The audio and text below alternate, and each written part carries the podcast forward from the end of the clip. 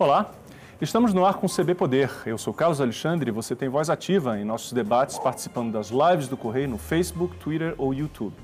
Lembrando que o programa é uma realização do Correio Brasiliense e da TV Brasília. Aqui no estúdio comigo a gente recebe o epidemiologista da Universidade de Brasília, Jonas Brant. Muito boa tarde, doutor. Seja bem-vindo. Olá, muito obrigado. É um prazer estar aqui com vocês. A universidade segue mobilizada para contribuir nesse momento tão difícil do nosso país. Eu, eu vou começar a nossa conversa é, por Brasília, é, doutor. Eu queria saber qual é a avaliação que o senhor faz nessa semana adicional que teve do toque de recolher. Como é que o senhor enxerga a perspectiva em diferentes eixos, como a gente já conversou? Olha, a perspectiva não é boa.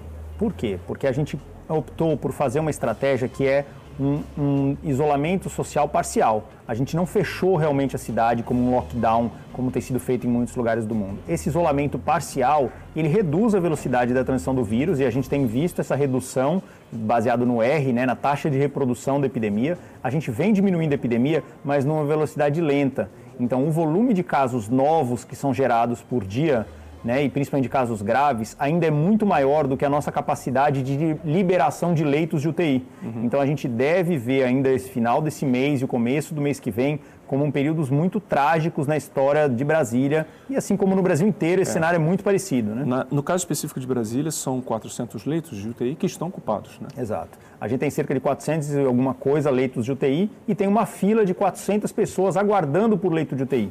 Vejam a gravidade da situação. Se hoje a gente conseguisse dobrar o número de leitos de UTI, a gente já estava com eles lotados hoje mesmo. Uhum.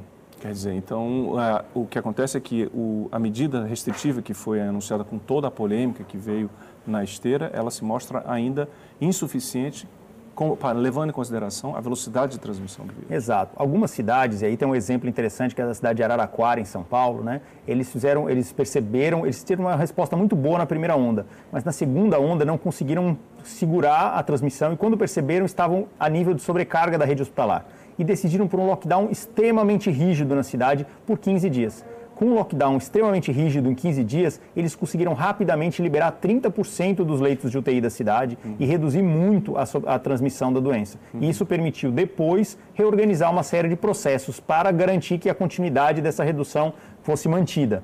O problema dessa medida, como ela está sendo adotada no DF, é que essa redução no R é lenta e a gente precisa imaginar que a, o comércio, a economia tem muita dificuldade de se manter fechado por tanto tempo. Uhum. Então, é provável que daqui a uma semana o governador se veja no cenário de ter que prorrogar mais uma vez esse, essa manutenção desse isolamento parcial da sociedade, uhum. porque muita gente ainda está circulando. Uhum. Então, é uma medida que, do ponto de vista de economia, me parece um risco e do ponto de vista sanitário também.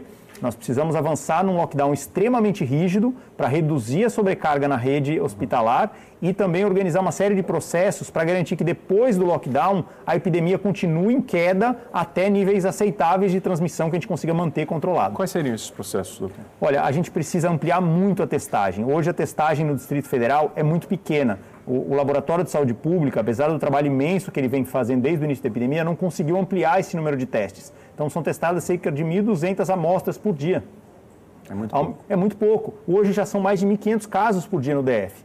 Por que, que a gente tem mais casos do que testes? Bom, porque a rede privada está testando bastante. Uhum. Então, a rede privada hoje contribui de maneira importante com as notificações de caso. Uhum. Mas o que a gente percebe é que regiões mais vulneráveis do Distrito Federal têm uma letalidade muito maior. Por quê? Porque a gente só está confirmando os casos graves. Uhum. Só enxergamos aqueles casos já que a gente sabe que é Covid. Mas a gente precisa conseguir avançar muito na testagem para conseguir achar aqueles casos leves. É, na verdade, então, o que nós temos é uma fotografia parcial, né? Exato. Nós não temos a, a imagem nítida do que está acontecendo. A gente cega só a ponta de um iceberg. Toda a maioria do iceberg está debaixo da água.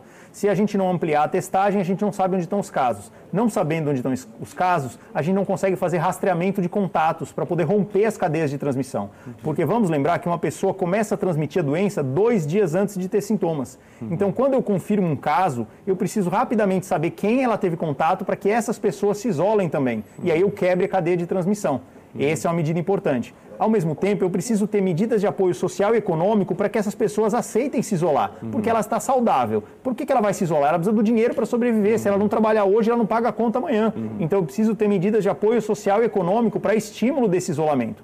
E eu preciso de uma estrutura muito forte de inspeção ambiental, a vigilância sanitária. Uhum. A gente precisa inspecionar todos os ambientes que são alvo da vigilância sanitária e os que não são alvo da vigilância sanitária. Uhum. Ela mal dá conta dessa estrutura inicial que já era obrigação dela. Quando a gente pensa em fiscalizar todos os ambientes de trabalho Exato. e estudo, a gente não garante que essas pessoas estão adotando as medidas de biossegurança. Então, a gente precisa criar a cultura da biossegurança. Isso só dá para ser feito se eu fortalecer muito as ações de vigilância dizer, então, sanitária. Então, voltando, nós temos três eixos, é, no mínimo, importantes que precisam ser destacados nesse atual momento da pandemia. O primeiro é a condição da rede de atendimento, que está absolutamente no limite. A segunda questão, que nós não abordamos ainda, é a questão da vacinação. Eu queria é, saber o seu ponto de vista do, do, em relação a esse momento de agora. E o terceiro viés é a questão comportamental também, né? Quer dizer, como é que as pessoas estão agindo nesse momento. Existem, qual a prioridade na sua avaliação nesse momento?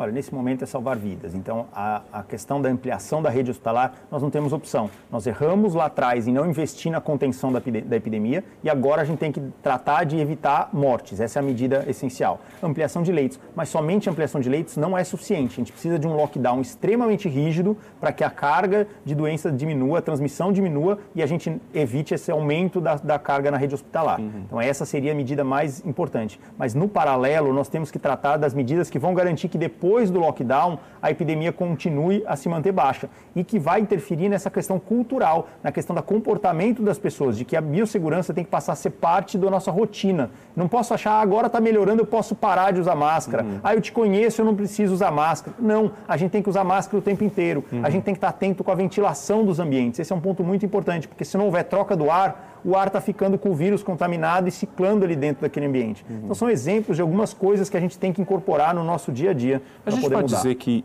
está ocorrendo uma nova pandemia? não é uma nova pandemia, mas é a, é a, mesma pandemia, mas a gente vê ela em ondas, ou seja, a gente vê o vírus mutando e ocupando espaços na transmissão, ou seja, gente, ele aproveita de algum cenário para poder ampliar o número de casos. Uhum. A gente já viu isso durante a pandemia de influenza de 1918-19, ou seja, a doença teve uma onda que foi forte, mas a segunda onda foi muito mais forte. Então é o mesmo cenário que a gente vivencia hoje. E o que a gente vê é que esse vírus tem uma capacidade de mutação importante. Então, Significa gente... que o vírus ele entendeu o ambiente e ele, ele se modificou para ficar mais perigoso ainda. Exato, exato. Quer dizer, então cabe a nós também aprendermos tudo o que aconteceu em 2020 e em outras ocasiões, né, como o senhor mencionou em 2018, e adotarmos, sim, novas medidas preventivas. Né? Isso passa por tudo, seria isso. Exato. A gente tem uma cultura de querer voltar para aquilo que a gente tinha antes e não de andar para frente. Vamos pensar no futuro. O cenário hoje é a gente continua com esse vírus circulante. Temos que mudar comportamentos, mudar hábitos, mudar ambientes, mudar cultura para conseguir nos adequar a esse cenário e garantir que a gente tenha qualidade de vida né, e não veja tanto sofrimento como a gente tem visto hoje. Agora, em relação à variante brasileira, fala-se muito das variantes do, do, novo coronavírus e especificamente a que surgiu em Manaus, que, se, que é, é considerado muito mais agressivo. Eu queria saber qual o peso dessa nova variante em Brasília e no contexto nacional também. Olha, a, a, gente no Brasil tem uma rede de vigilância genômica, ou seja, que fica coletando essas amostras para ver a genética do vírus, muito pequena. Ela melhorou, está avançando ainda esse ano, depois da, da, do início da crise, mas ela ainda amostra muito poucos. É, ela coleta poucas amostras né? uhum. no país. Mas o que a gente vê é que a variante do, da amazônica, né, que surgiu P1, na região né? amazônica, P1, P1, ela vem ocupando espaço dentro das outras variantes. Uhum. Mas a gente vê também um cenário que é importante destacar, e por isso o Brasil tem sido visto como um risco para o, o mundo todo, porque com o volume de transmissão que nós temos, todas as pessoas estão tendo mutação do vírus no seu organismo, todas as pessoas infectadas. A maioria são mutações deletérias, o vírus morre. Mas uma pequena parte delas pode conseguir uma mutação nova que consiga se manter no ambiente, infectar novas pessoas e ganhar vantagens nessa transmissão. Uhum. Então, esse é o grande preocupação hoje do mundo. É porque no Brasil a gente tem hoje o vírus tentando mutar em, em todas as regiões. Então, a gente começa a encontrar mutações importantes em vários lugares do Brasil, não uhum. só as mutações como as descritas na, Ou seja, na P1. Exatamente por, em razão do alto índice de transmissão que está ocorrendo no Brasil, o vírus ele, ele sofre mais mutações e aí sim ele se desenvolve e se torna mais perigoso. Exato. Daí, exatamente, voltando ao início da nossa conversa, a necessidade de se parar para interromper esse processo. Exato, porque nesse momento nós ainda temos uma vacina, mas se nós não trabalharmos muito rápido para conter a transmissão, a probabilidade que essas mutações se acumulem e a gente consiga selecionar um vírus que escape da vacina é muito grande. Entendo. Porque é o que acontece, por exemplo, com a influenza todos os anos. Sim. Todos os anos a gente precisa refazer a vacina de influenza e vacinar todo mundo. Por quê? Porque o vírus muta muito rápido. Uhum. A mesma coisa acontece com o vírus do coronavírus. Uhum. Se nós não trabalharmos a redução da transmissão, ele pode encontrar meios de escapar do nosso sistema imune e das nossas vacinas. Esse é um ponto que eu queria falar, é, conversar com, com saber sua opinião. Fala-se em vacinação. No caso do Distrito Federal, do nosso micro-universo aqui, é, comenta-se há uma previsão de que a, a, vacinação em massa, digamos assim, ocorra somente no segundo semestre. Eu queria falar de Brasília, podemos ampliar depois, do ponto de vista nacional, é o seguinte: com a, o ritmo da vacinação e com a velocidade que o vírus está se transmitindo, a gente está falando coisa de três, quatro meses. Qual o tamanho desse risco de você ver uma vacinação nessa velocidade e um, e um vírus que está se modificando numa velocidade muito maior? É muito grande, é muito grande. Por isso que a gente comenta que o sofrimento dos epidemiologistas é muito grande, porque a gente sabe o que vai acontecer, sabe da probabilidade de que esses eventos ocorram e nós não estamos conseguindo que as autoridades os, escutem o que a ciência tem de evidências para tomar decisão. Uhum. Essa, tensa, essa tensão entre economia e saúde ela é infundada, não existe evidência nenhuma de é um que a saúde dilema. é um falso dilema. Uhum. Nós precisamos salvar vidas para salvar a economia. Uhum. E, é, e, não controlando o vírus, a gente está colocando mais risco ainda para a nossa é, sociedade. Eu estava é, observando uma, uma, coletiva, é, que no caso aqui não importa nem falar nem quem, quem era a autoridade, mas o que me chamou a atenção, o choque, foi dizer, não, em, em abril, maio, em junho teremos tantas e tantas doses. Gente, em junho, quer dizer, pessoas, o Brasil já passou de, da média móvel de 2 mil mortos por dia. Imagina em junho, quer dizer, a, a situação é gravíssima hoje. Como é que se pode falar em junho, quando na verdade se precisaria falar o que pode ser feito agora, precisa ser feito agora? Eu acho que tem dois aspectos importantes a gente destacar aí. Né? Um é em relação a gente perdeu, a gente não articulou internacionalmente, perdeu oportunidade de compras importantes de vacina lá atrás. Então agora a gente está colhendo consequências disso.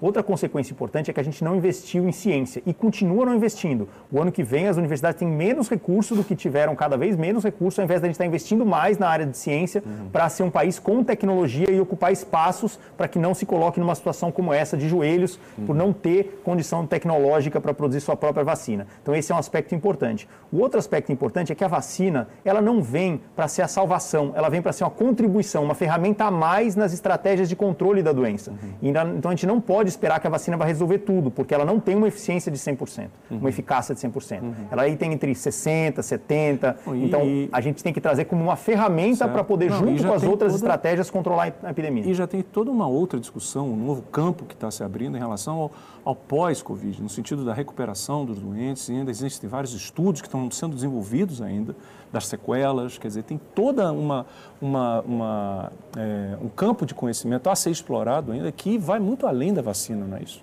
Sim, nós temos, e aí você citou um, um fato importante que é o pós-Covid dos infectados com Covid, mas uhum. nós temos que pensar num, numa sociedade pós-Covid, porque, Exato. por exemplo, todo o setor saúde se desmobilizou. Então, uma série de ações de saúde pública que garantem o controle de uma série de doenças se desestruturou para o enfrentamento da Covid. Então, um exemplo simples: o pré-natal das mulheres que estão gestantes nesse momento está fragilizado. Então, é provável que a gente veja no ano que vem um aumento dos casos de sífilis congênita, porque nós já vivíamos uma epidemia e que o pré-natal, a testagem no pré-natal garantia que a gente bloqueasse essa transmissão para as crianças. Uhum. Mas agora, com a, a Covid, muito desse pré-natal ficou perdido. Uhum. Uma série de programas de controle de doenças não transmissíveis, como hipertensão e diabetes, uhum. estão praticamente parados frente à Covid. Ah, e as pessoas né? estão em casa. cirurgias. Cirurgias. Então, essa reestruturação dos programas de saúde pública pós-Covid vai ser um grande desafio para a sociedade. E a carga de doenças que vão vir, ou seja, quanto que a gente vai ter que lidar com as consequências de saúde pública que vão impactar na economia, é um outro grande desafio para toda a nossa sociedade. Quer dizer, então a vacina, na verdade, ela é um capítulo apenas da história que já está acontecendo e vai continuar.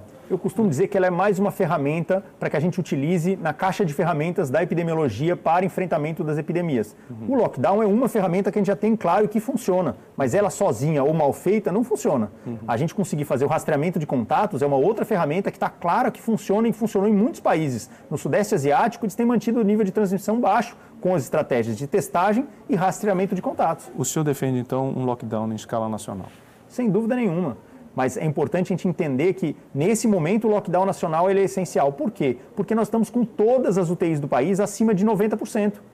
Ou seja, Quando a gente imagina, é importante entender isso, quando a gente chega em 90% da ocupação dos leitos de UTI, a gente já colapsou. Por quê? Porque a gente fala em leitos de UTI, mas a gente precisa contar quantos médicos intensivistas eu tenho, anestesistas, pessoal de limpeza, o pessoal da enfermagem, tem o, o kit para intubação, tem o anestésico, tem uma série de questões que uma delas vai falhar. A logística nossa é, é complexa no Brasil. Nós temos grande dificuldade de logística no Brasil. Nós vimos aí histórias importantes nesse sentido. Então, imaginar que a gente chegou em 90% dos leitos de UTI é entender que o sistema já colapsou. E as pessoas que estão internadas vão começar a ter prejuízo na qualidade da sua atenção médica. Uhum. Por isso é importante que a gente faça realmente um lockdown efetivo, mas invista nas ações que vão garantir depois a contenção da epidemia. Uhum. Se eu não investir nelas, daqui a pouco eu abro e aí eu tenho que fechar novamente, que foi o que a gente está vivendo em boa parte do e, país. E quando você fala em colapsou, quer dizer, uh, o próprio Distrito Federal ontem já, tem, já se viram cenas dramáticas de corpos no, nas instalações médicas, nos hospitais, né? É terrível. É, é, terrível. A situação é, é, é, essa como você descreveu, mas é isso, é entender que as pessoas que forem ser atendidas vão ter prejuízo na qualidade da sua atenção em saúde devido à sobrecarga na rede. Esse fato justifica. Por quê? Porque pessoas vão morrer porque a gente não está conseguindo dar conta de atender nos nossos hospitais e no nosso serviço de saúde. Isso, para mim, justifica um lockdown nacional. Por quê? Porque é melhor eu fechar drasticamente por 15 dias e conseguir melhorar a nossa condição de, de saúde da população, organizar as ações ações de testagem, rastreamento de contatos, apoio social e econômico e vigilância sanitária, e depois do lockdown voltar, mas com uma boa estratégia de contenção do nível da epidemia baixo. A gente não tem visto os governos investir nessas áreas que eu tenho citado, que são as áreas da vigilância. Elas não aparecem para a população, uhum. mas são elas que vão garantir que a epidemia se mantenha a níveis baixos depois do lockdown. E há uma questão também sobre as UTIs, dos leitos, é, dos leitos de UTI que estão lotados, né? Quer dizer, nesse momento, é preciso que as pessoas entendam que se, na, se elas não contribuírem e se os governos também não endurecerem, essa situação dos leitos, das pessoas deitadas no chão dessa forma, só tende a piorar. Né? É como eu comentei, a nossa taxa de reprodução da epidemia ela está muito próxima de 1. Uhum. Ou seja, uma pessoa que pegou Covid transmite em média para mais uma pessoa. Exato. Então a epidemia se mantém em um nível estável. Uhum. Né? A gente viu essa semana uma pequena redução, mas esse nível de redução ainda é muito lento. Então o número de casos novos, graves, ainda é muito maior do que a nossa rede hospitalar é capaz de absorver e tratar. Porque uma pessoa que entra no leito de UTI, ela não sai em uma semana. Em geral, ela fica duas, três, quatro semanas nessa, nessa UTI, ocupando esse leito para ser tratada. E esse número de casos novos se multiplica semanalmente. É como você falou, né? Quer dizer, e na medida em que se usa um lockdown ou então um toque de recolher mediano, quer dizer, é, é você acaba estendendo, com todas as implicações, você acaba estendendo um, um sofrimento para a população que talvez fosse o caso de fazer algo muito mais rígido, mas por um período mais curto, Exatamente para você ter um poder de reação melhor. Exato. E o prejuízo econômico da cidade nesse nível, da, da sociedade nesse nível de atividade é muito grande. É uhum. É muito mais fácil ser mais rígido, adotar medidas de proteção econômica e social para essas famílias, uhum. porque senão elas não vão ficar em casa e não vão respeitar esse isolamento uhum. social e voltar. E aí a gente precisa entender que o investimento em vigilância em saúde é um investimento muito barato, porque é um investimento de prevenção. Eu evito ter uma,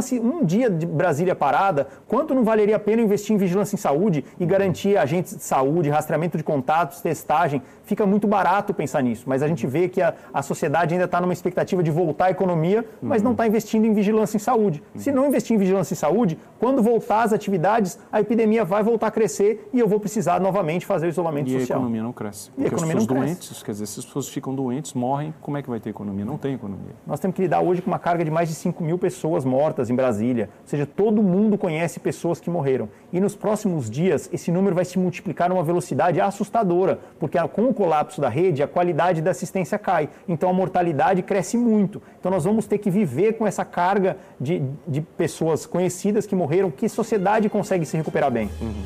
Do ponto de vista, a gente pode começar a falar, estamos no finalzinho do nosso primeiro bloco, mas eu não posso deixar de perguntar para o senhor em relação à mudança que está havendo no Ministério da Saúde. Na verdade, estamos numa espécie de transição, porque o, que, o titular não saiu, o futuro ainda não assumiu, quer dizer, é a completa indefinição. Que, qual é a consequência mais grave disso especificamente? É a ausência de mudança. Você falou em mudança, mas na verdade o grande problema é a ausência de mudança. A gente teve uma. uma sugeriu se queria mudar o ministro, não mudou o ministro, então a gente está parado. Ou seja, a nível federal, não há uma definição das políticas, de direcionamento para que a gente possa enfrentar esse momento mais trágico da epidemia no país. Muito bem. No próximo bloco a gente continua então nesse ponto específico e vamos falar de outras, outras questões também. Tá certo? O CB Poder vai para um rápido intervalo. Na volta, a gente segue com a nossa entrevista com o epidemiologista Jonas Brant, da Universidade de Brasília. Lembrando que você pode enviar suas dúvidas na nossa live e aqui também nas nossas eh, nas lives, no site também e acompanhar aqui na TV também. Até já.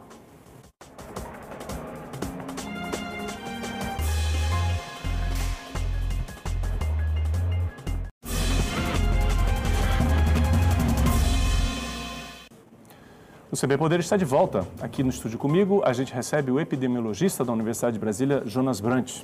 Jonas, nós encerramos o primeiro bloco falando desse momento crítico eh, da pandemia e com a indefinição que ocorre no comando eh, do Ministério da Saúde eu perguntei para você qual é a consequência mais grave e você disse exatamente isso, a questão de não há uma mudança e é preciso mudar, é preciso adotar uma nova linha, não é isso? É preciso coordenação, né? Esse talvez seja um dos, dos princípios básicos de uma resposta a uma emergência. Eu tenho que ter uma coordenação e todo mundo atuar com base nessa coordenação o Ministério da Saúde sempre ocupou esse espaço de coordenação no cenário nacional nas emergências de saúde pública. No entanto, nessa pandemia, ele não tem conseguido ocupar esse espaço, por diversos motivos, entre eles essa indefinição de quem é o coordenador, quem comanda isso, e pelo fato de não ter adotado a ciência como base para a produção de, de recomendações.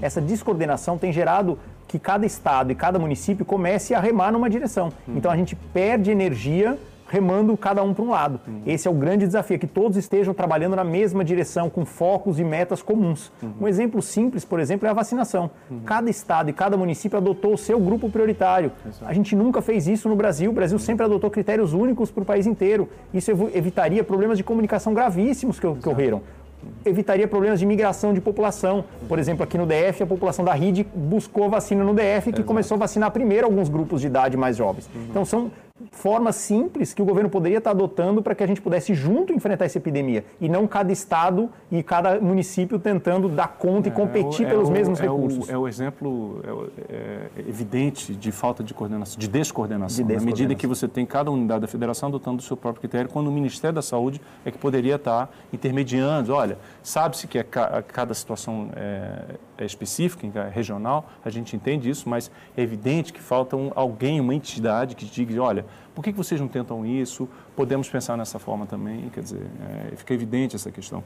Eu queria voltar num outro ponto que o senhor mencionou no bloco anterior, a questão de, das prioridades. Né? Falou-se, fala-se muito em leitos de UTI, leitos de UTI, mas existe toda uma outra estratégia que precisa ser, o senhor mencionou muito isso, na questão da, da prevenção, né? e aí do rastreamento, é, da, da, da, evolução do, do vírus. Eu tenho uma pergunta aqui de um telespectador é, do Antônio Minervino, que como é que fica a situação, por exemplo, de pessoas que moram em locais vulneráveis, por exemplo, com, com grande aglomeração, gente que precisa do transporte público. Como ajudar essas pessoas? Olha, é um cenário muito difícil, né? Uma, epidemias, em geral, elas cobram dívidas antigas. Ou seja, essas são dívidas que a sociedade tem para com essas pessoas. O transporte público em Brasília é terrível há muitos anos. Né? A condição de moradia em muitas regiões de Brasília é terrível há muitos anos. Não é um problema de agora, é que a pandemia ela traz a evidência dessa fragilidade social. E é importante que a gente tente, nesse momento, construir mecanismos e políticas públicas compensatórias. Ou seja, é por isso que é tão importante nesse momento responder com medidas de apoio social e econômico, uhum. porque elas garantem que essas pessoas que estão mais vulneráveis consigam se organizar para se proteger. A gente viu o efeito da ajuda emergencial dos 600 reais no, no ano passado. Sim. O problema dela, não, o valor dela era razoável para muitas pessoas, conseguiu melhorar muito a condição e ativar inclusive a economia em algumas cidades. No entanto, foi a insegurança da mensagem. Ah, vai ter, não vai ter, começa, termina, quando recebe, como vai ser. Então, essa ausência de segurança da população de que o governo está cuidando dela e vai cuidar dela do início ao fim da pandemia gera insegurança. E as pessoas saem em busca de condições para poder se garantir, porque no cenário atual é quase a mensagem de que é cada um por si. Então, essa é uma situação muito difícil. Mas Isso a gente viu, só, só para terminar, uhum. a gente viu em alguns lugares do Brasil, como em favelas, no, no município de São Paulo, por exemplo, Paraisópolis, Sim. que se organizou, criou sua própria rede de proteção social uhum. para conseguir comida mais barata, para conseguir garantir orientação médica, avaliação das pessoas, inclusive transporte para a unidade, porque a pessoa que não tem carro, como é que ela vai, quando ela está com Covid, como é que ela vai para uma unidade de saúde hoje Exato. no Distrito Federal? Vai, ela vai, no ônibus junto com outras pessoas para buscar atendimento, porque as unidades não são perto de casa. Então, tudo isso são questões que a sociedade precisa se organizar e que a pandemia nos, nos aponta direções aí de como e fazer isso. O governo tem um papel essencial nisso, porque o governo ele tem condição e obrigação dele, inclusive, se antecipar às situações e indicar e buscar alternativas para esse, esse quadro, né? É para isso a gente paga imposto. O governo deveria representar os interesses comuns. Uhum. Né? Esse é o desafio. O que a gente tem conseguido, o que a pandemia apresenta realmente, é essa ausência de representação. As pessoas não conseguem se sentir representadas, muitas vezes, pelos atores que estão na gestão pública. E um ponto momento. que também está se falando muito, desde ontem e hoje também, é em relação ao fato das pessoas se sentirem um pouco abandonadas, e isso é, é, é abre um, um, um risco enorme para que é, se tomem medidas absolutamente irracionais que, que não têm a menor lógica. Eu, eu, digo isso em relação ao tratamento precoce. Há em relatos já é, nos últimos dias de pessoas que estão tendo é, consequências graves por conta de consumo de ivermectina e outros medicamentos. O que, que o senhor pensa disso? É interessante isso porque dentro da nossa área de, das pessoas que estudam respostas a emergências e surtos e pandemias, esse é um fato comum ou seja, o surgimento de pessoas que acham que vão curar com coisas milagrosas. Isso já é descrito na literatura. Então nós já conhecemos curandeirismo, isso, curandeirismo né? nesse sentido, uhum. né? Então pessoas querem lucrar com o sofrimento alheio. Isso já é descrito. O problema foi no nosso caso que o governo federal, né, o, principalmente o presidente, adotou isso como uma mensagem. E isso gerou uma confusão para a sociedade, porque, bom, se o presidente está recomendando, ele é a autoridade máxima do meu país, então isso passa a ser uma verdade. Então isso se multiplicou de maneira que gera muita confusão de informação para as pessoas. É importante que a gente tenha esse, essa, a evidência científica como base, porque é ela que que justamente tem um método para poder dizer, ó, isso funciona e isso não funciona. Uhum. Se ela disse que não funciona, para que, que eu vou testar? Uhum. Né? E o que a gente viu, na verdade, é que a maioria dessas drogas que tem se usado no tratamento precoce, se não usada de maneira correta, uhum. ela não só não protege, porque a ciência está mostrando que não protege, como ela causa dano. Exato. Ela tem as pessoas estão morrendo pelo fato de elas estarem usando drogas que podem causar lesões. E lesões de fígado, principalmente. principalmente né? é. São, são é, questões. Está é, se falando, por exemplo, de gente que está precisando de transplante de fígado porque ficou absolutamente arruinado por conta do consumo do medicamento. Né? Exato, né? a gente sobrecarrega ainda mais a nossa rede hospitalar Exato. num uhum. cenário que não há leitos. Fala-se também aqui no Distrito Federal sobre, tem uma, uma pergunta de um outro telespectador, Breta, falando em relação a por que não utilizar a tecnologia ou o, o aplicativo para exame ou para rastreamento.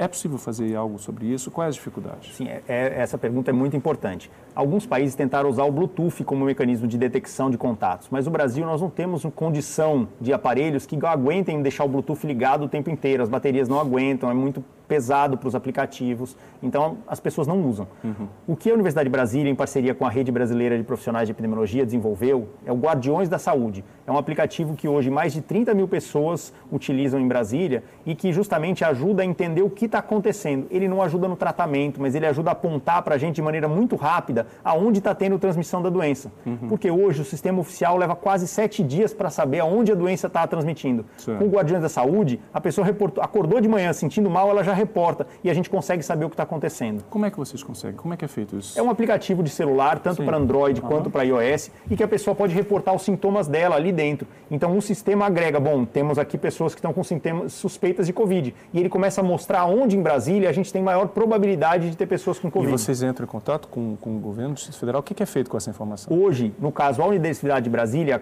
junto com a ProEP, desenvolveu um mecanismo para que as instituições possam apoiar. Hoje o DF não se mobilizou nessa, o governo do Distrito Federal não tem se mobilizado nessa direção. Uhum. Mas a Universidade de Brasília se organizou para que as pessoas que fazem parte da comunidade acadêmica possam receber o contato de uma enfermeira, um auxiliar de enfermagem, que possa orientar minimamente ela do que ela pode fazer para tentar evitar que o caso dela se agrave, o que, como, como ela evitar que ela transmita para as outras pessoas e tentar orientar um pouco sobre a situação. Quantas pessoas já estão utilizando? O senhor falou 30, cerca de 30 mil 30 pessoas. Mil, 30 mil pessoas. Qual, qual a conclusão, qual a informação relevante que vocês obtiveram desse, desses usuários? A gente tem duas informações. Uma que a gente consegue saber mais cedo que o sistema oficial, aonde está tendo aumento do número de casos. Okay. Isso permitiria a gente responder mais rápido nessas regiões, fortalecer a atenção primária dessas regiões. E outra ação é poder confortar as pessoas e orientá-las, porque nesse momento de confusão de informação, receber um contato de um profissional de saúde que possa orientar quanto aos seus problemas. Bom, como eu faço na minha casa? Olha, eu só tenho um banheiro, como eu faço?